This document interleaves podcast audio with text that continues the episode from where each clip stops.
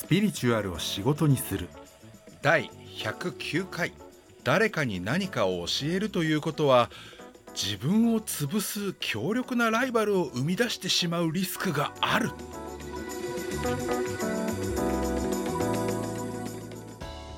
教えてる人たちはそのリスクをあえて背負ってでも自己犠牲的に人を育てるのです。その業界その分野全体の発展を祈って。あもうタイトル長すぎてあれっすね。あのガーって BGM が盛り上がるところに間に合わないからね。その後に続けるっていう暴挙に出てみました。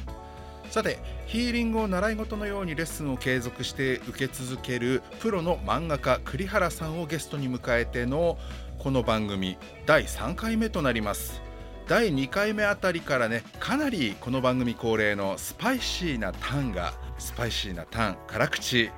めきめきと頭角を現してまいりましたが今回はもうねそんなもんじゃありませんからあの辛さで言ったらブートジョロキアもうそういう覚悟で聞いてください。聞くだけで耳がどんどん痛くなるラジオ。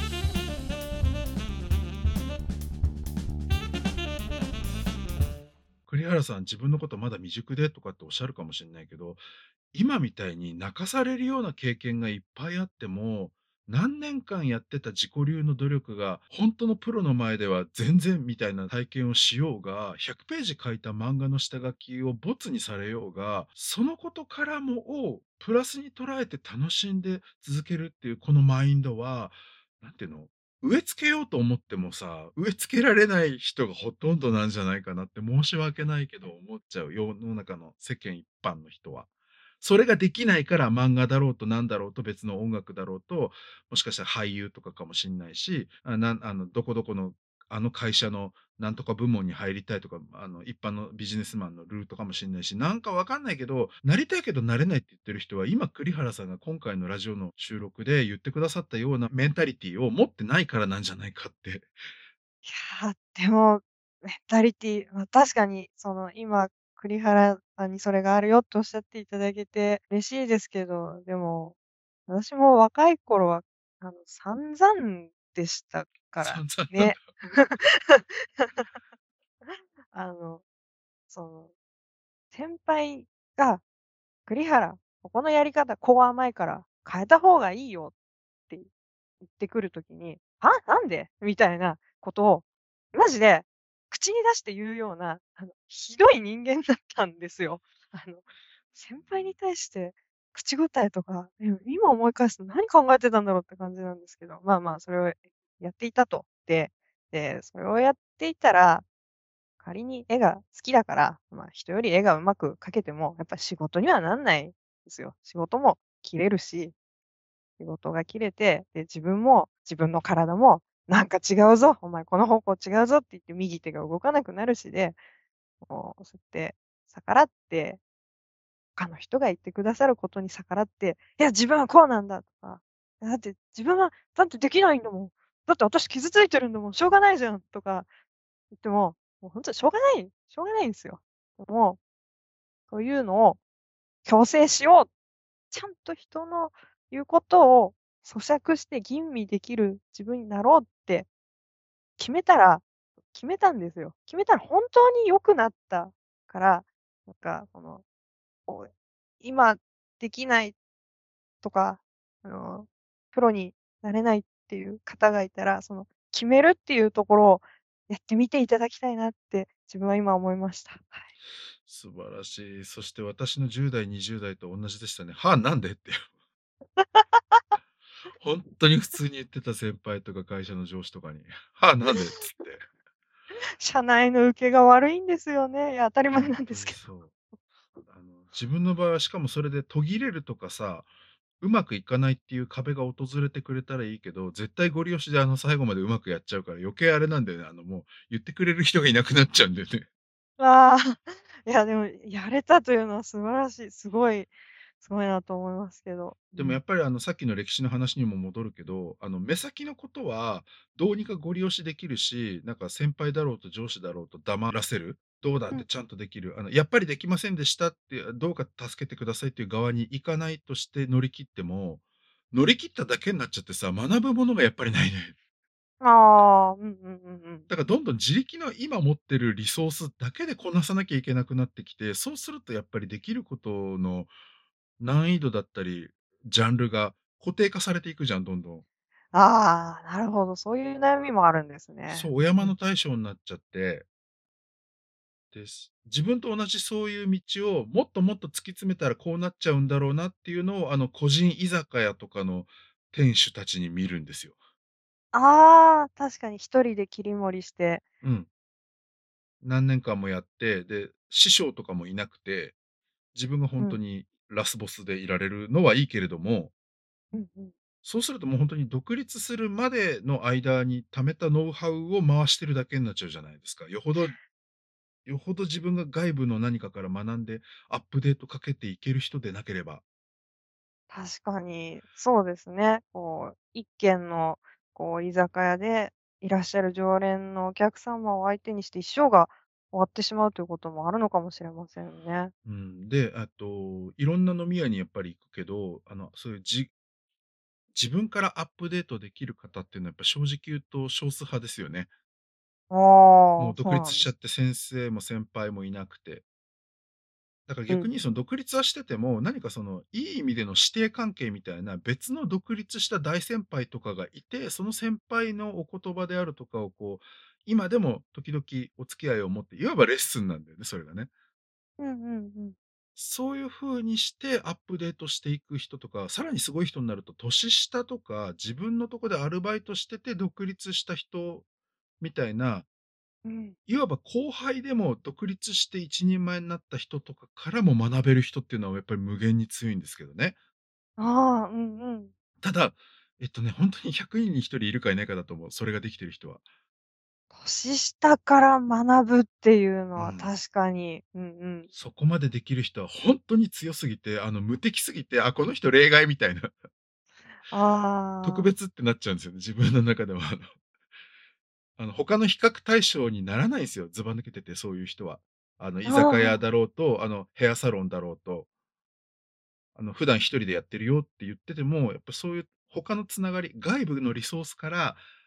学んでいって自分をバージョンアップさせてアップデートさせるっていうことを継続してできる人って、いわばレッスンを受けてる人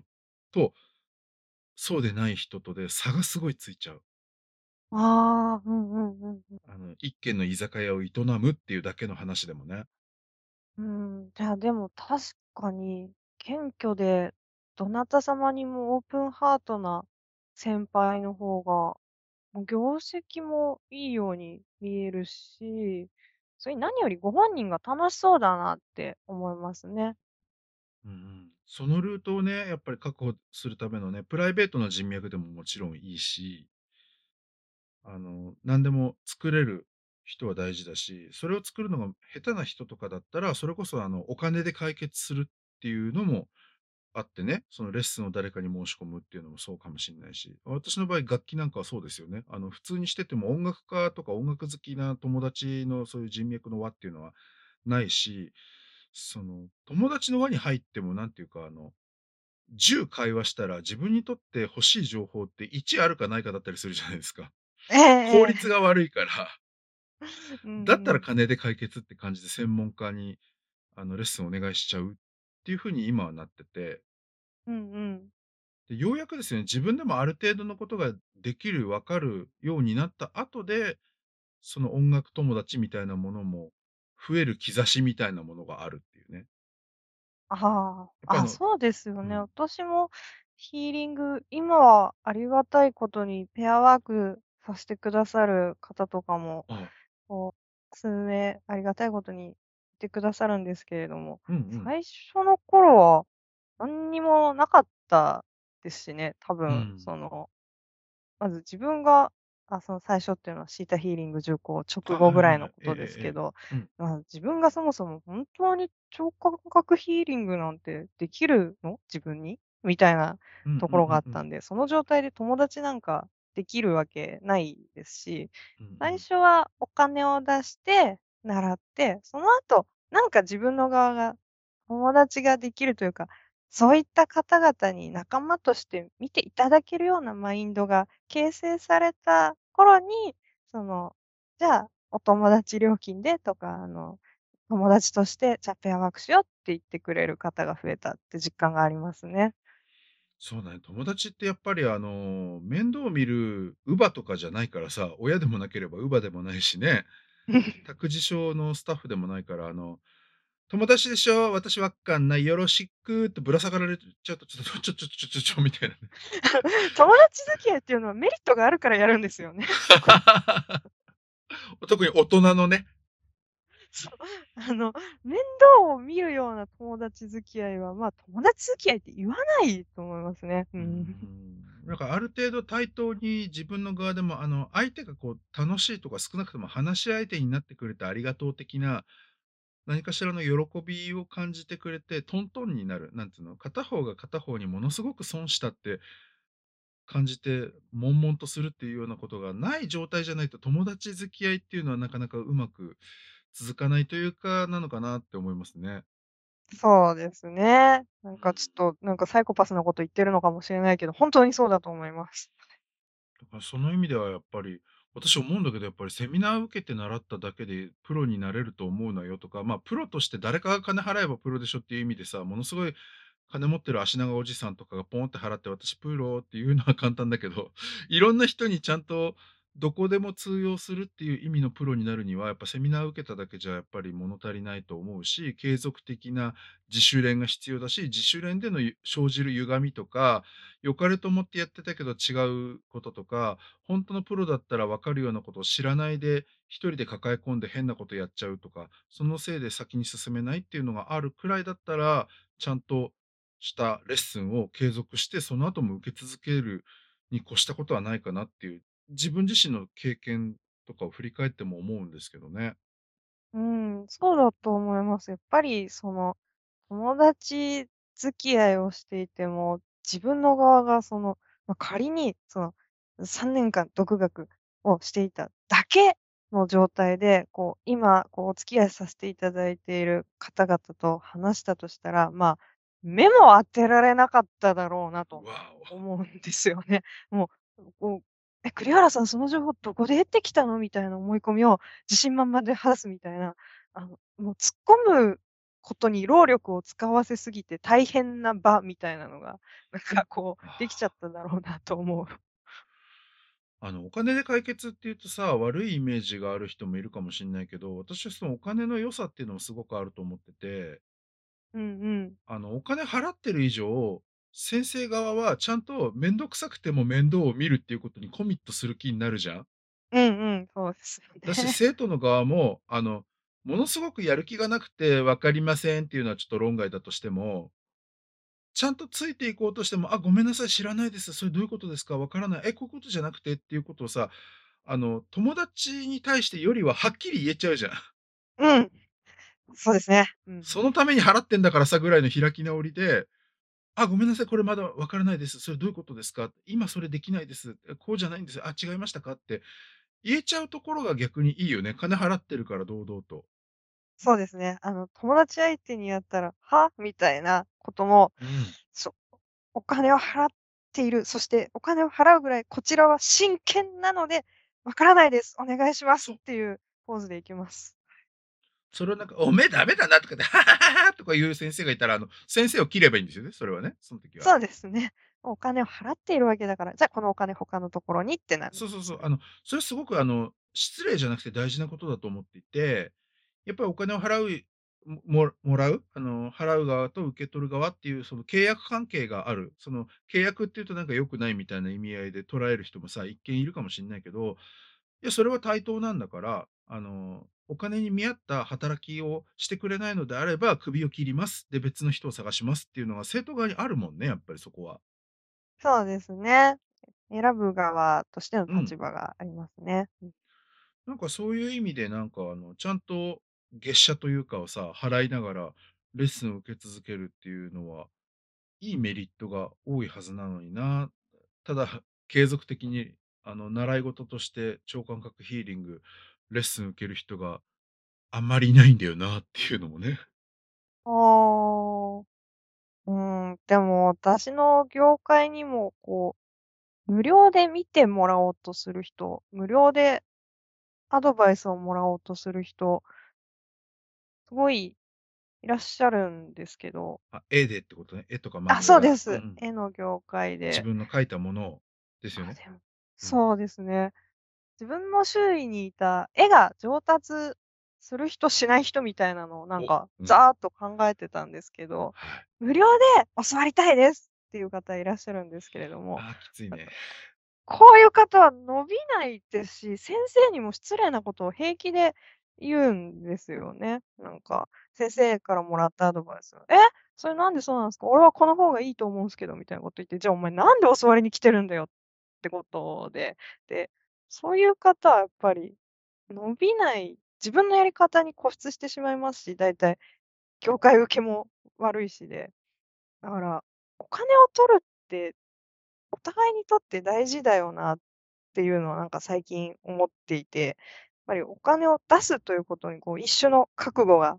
伴いますし、このお金を出したからには、この時間内でもらったアドバイスは何としても身にするぞ、ものにするぞって思いますし、お金をいただく側も、じゃあこの時間は、ま、ここいつの面倒を真剣に見るかってなりますし、あと本気じゃない人よけにもなりますし、なんかお金を取るって、あれ、メリットめちゃくちゃ多いなっていう風に思いますね。現場にいると分かってて当たり前なのに、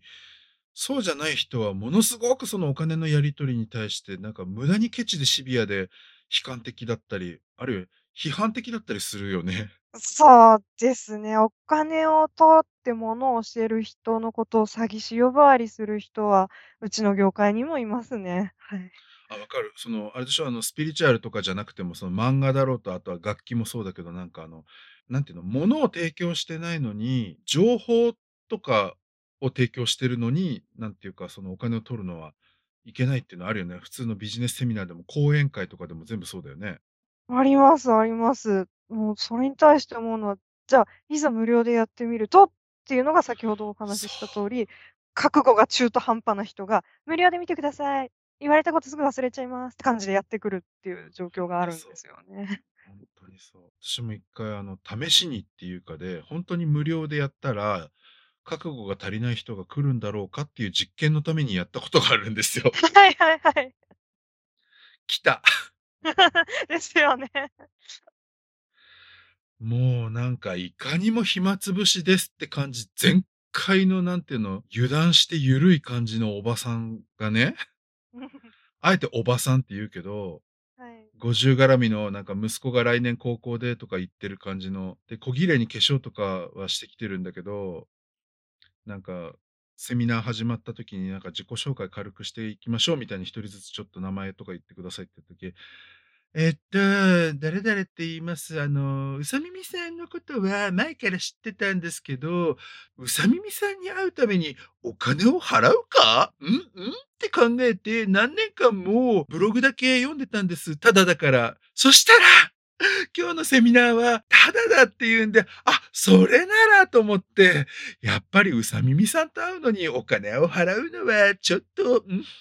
とか言って、もう本当にこういう感じだったんですよね。あの、あの悪意のある誇張をしてることは認めますけど。そう、演技、誇張はあるのは分かるんですけど、ただ、あの、実感として、漫画業界にこういう人、ほんとにいます。いるよね。どの業界にもやっぱりいるよね。音楽で。も何でもね。あの、演劇でも何でもね。うん。とに、あの、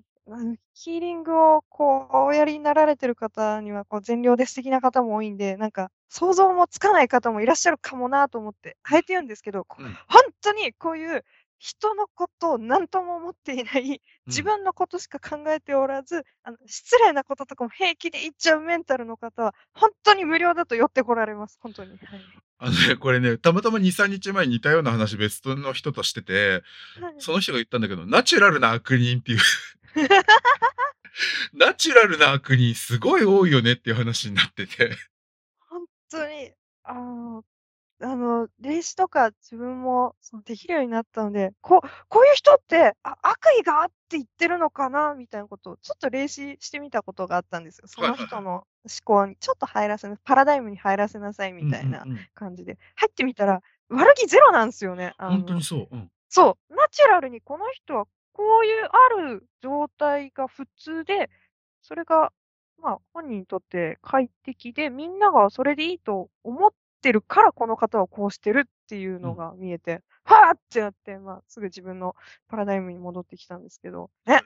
よくさ、明らかな差別発言をものすごいしてるのに、差別的意図はないですっていうのってよくあるじゃない、政治家でもなんでも。はい。あれ、本音なんだよね。ああ、いや、そうでしょうね。うんうんうん。あ、だからもうなんか自分は薄情かもしんないけど、そういう人に気づくように諭すとか、愛を持って責め立てるとかっていうのがもうめんどくさいから。いや、本当に悪気があるならまだ、あ、こう、そう、何悪気があかる人の方が伸びしろがあるんだよね。ああ、確かに自覚があるわけですもそうのね。そうそう。かに、そういう方に真正面切って、それは失礼だよって指摘しても、悪いと思ってないし、失礼だとも思ってないから、あ、そうなんですか、気をつけます。でって言ってまた失礼なこと言い始める。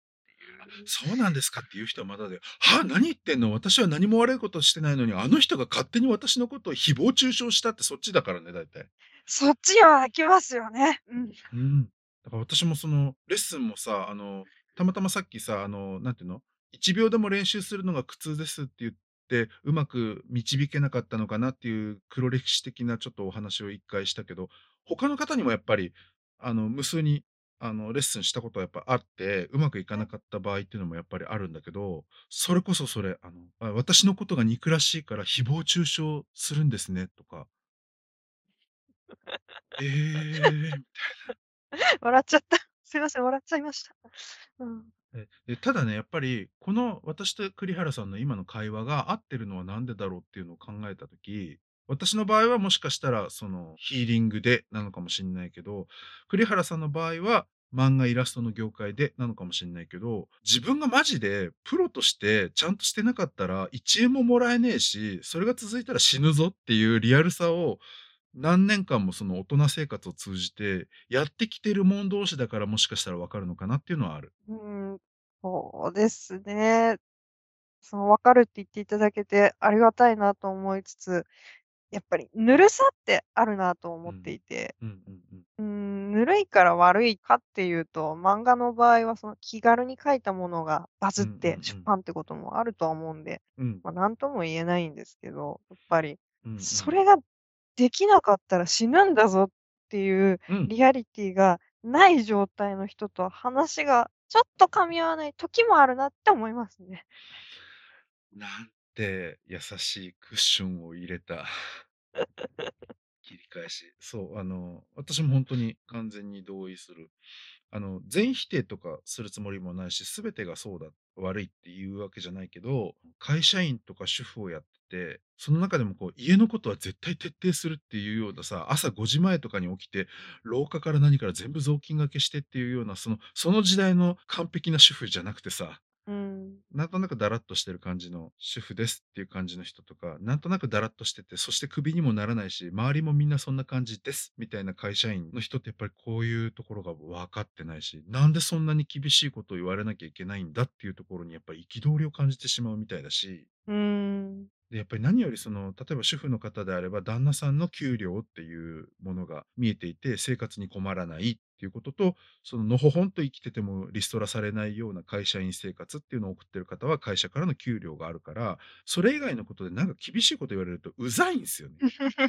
いや、それについていつも思うんですよ。こうん。の、私は技術を身につけて、その技術をお客様に買っていただいて、まあ、うん。ご飯食べさせていただいてるんですけど、うんうん。そのことの中に、お客様にとって、うん。私のプライドとかは、あの、仕事に反映されていればいいけど、されてなかったら大して関係ないんですよね。つまり、私が先輩から厳しいこと言われた、うーん、泣いちゃった、うえん、なんでみんな優しくしてくんないの？っていうことに、金を払う客は0人なんですよ。実質そうだよね。うん。そうです。だから、もうそこは、だってこれで食っていくって決めたんだったら、そこのプライドとか、まあ、置いておいて、じゃあ、今先輩がこれを言ったのはなんでだろう。これこれを自分の血肉にして、お客様に買ってもらうっていうことに加工するためにはどうしたらいいだろうっていうことを、一生懸命考えるっていうサイクルがあるから自分は食べていられてるというか、いや、そうしないと食べていかれないから、この思考をすることにしているわけで、ここはもしかすると、他のことで食べていけちゃうし、ゆとりがあって逃げ道がある方には、なんか、つかみづらい感覚なのかもしんないですね。うん。だから、ここの部分はさ、あの、やっぱり他人の価値観になっちゃうから、こっちが別に押し付けることは許されない領域だし、そんな人に自分の考えを押し付けたいかって言われると別に押し付けたくないやっていうね。そうですね、全然ライバうん。ルが増えて嬉しいことないですから。いや、実はそこなんですよ。そう、あの、何の分野でもそうだけど、先輩が後輩を教えるとか、未経験者を育てるってことは、自分を潰すかもしれない敵を作る可能性もあるわけじゃないですか、例えば。ええええ。シビアなこと言えばね。だから、ある意味教える側っていうのは、そうなるかもしれないリスクを負って、実際そうなったとしてもいいやぐらいの、なんかある種の献身性があるから教えてるんですよね。うんうん、そうですよね。楽器だろうと、ヒーリングだろうと。だから、そそこもしかして分かってないのかなっていうか、分かんないか、生徒の側は。厳しいこと言われたっていうところで止まらずに、それを先生が言うとしたら、もし自分がその先生だとして、ライバルを生んでしまうかもしれないという危険性をこう、はらんでいる行為をしてまで言ってくれたのはなんでだろうっていうところを考えるっていう、癖をだね。ね、一回その、言われて、それで止まっちゃう系の人にはつけてみて欲しいなと思いますね。はい。今回はとりわけスパイシーなタンだったなと聞き返してみても思いますね。話しながらあの私とね栗原さん、まあ、おそらく意気投合している感じで話題も噛み合ってる風におそらく聞いていただけるんじゃないかなと思ってるので勘違いじゃないと思うんですけど話してる最中から私実は思ってたのはこの会話が噛み合う人って人類の中の何パーセントぐらいなんだろうなっていうのは思ってました。し意気投合してうんうんその通りだって言ってくれる人がいたとしてえっとね私は少なくとも絶対これが正しいと。他のが間違っていて今自分が言ってることが絶対正しいぞっていうふうには思っていないんですね。どちらかといえば仕事で稼げなかったら死ぬぞっていうリアリティを感じながら排水の陣みたいなものでものすごいプレッシャーを感じてやるしかねえっていうのはまああまり何て言うんだろう。精神衛生上良くないことではあるとは思います。せっかくね血と涙の歴史っていうこれまでの人類からいい感じに文化的になってきたメリットもあるとは思いつつ、まあ、そのぬるま湯でどんどん人類が弱っちゃうと本末転倒だなぁなんて昭和のおっさんは思うのでありました。栗原さんのインタビューは次回が最終回です。お楽しみに。